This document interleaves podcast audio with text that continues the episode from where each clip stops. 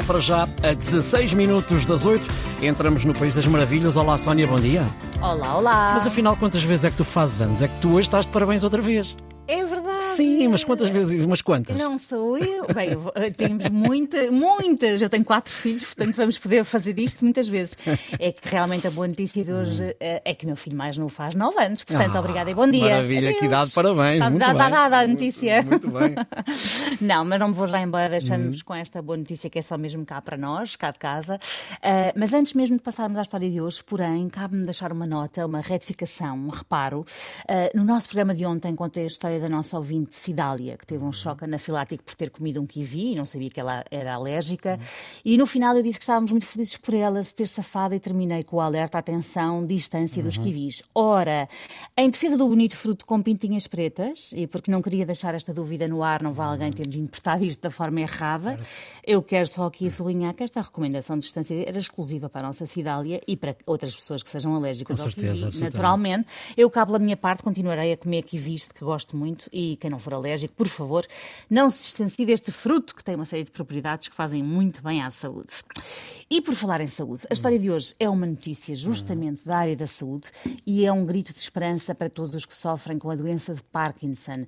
É curioso que ainda esta semana falámos daquele senhorio que deu a casa à inclina e que também ele eh, sofria de Parkinson. História fantástica. Mesmo.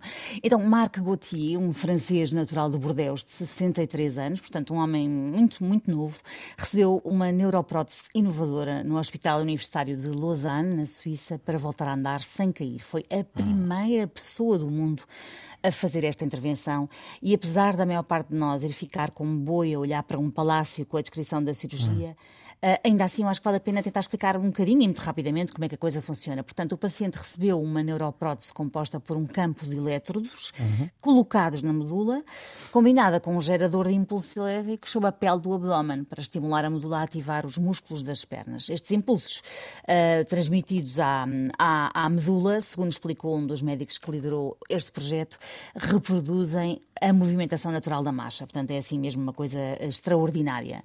Outra boa notícia desta história é que foi uma neurocirurgiã que realizou a cirurgia e que é co-diretora do Centro de Tratamento Neuro Restore. É sempre um bocadinho triste ainda termos de dizer que é uma boa notícia ou uma notícia sequer uh, ser uma mulher a fazer algo tão inovador e importante. Felizmente há cada vez mais mulheres em lugares de grande destaque, mas como sabemos, as desigualdades de género ainda existem e, portanto, eu acho sempre importante reforçar. Ela chama-se Jocelyn Bloch Totalmente e diz que este projeto pode ser verdadeiramente transformador para a vida dos pacientes. Muito bem. Ah, então, a evolução da, da medicina é sempre, é sempre fascinante e, hum, e este homem, aos 63 anos de idade, já não andava há quase 30 anos, repara, Ah, estava sem conseguir andar e realizar as tarefas básicas desde os 36 anos.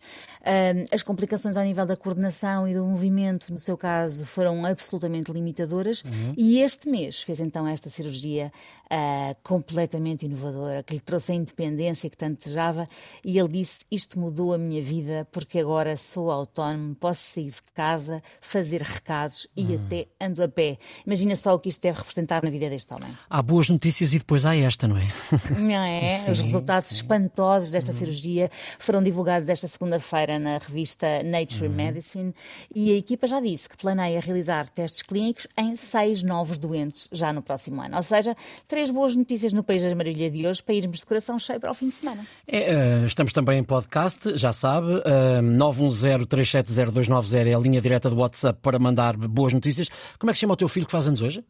Mateus, Oh, Mateus, então parabéns, Sónia. Bom fim de semana. Até segunda. um beijinho, Liga bom fim de semana.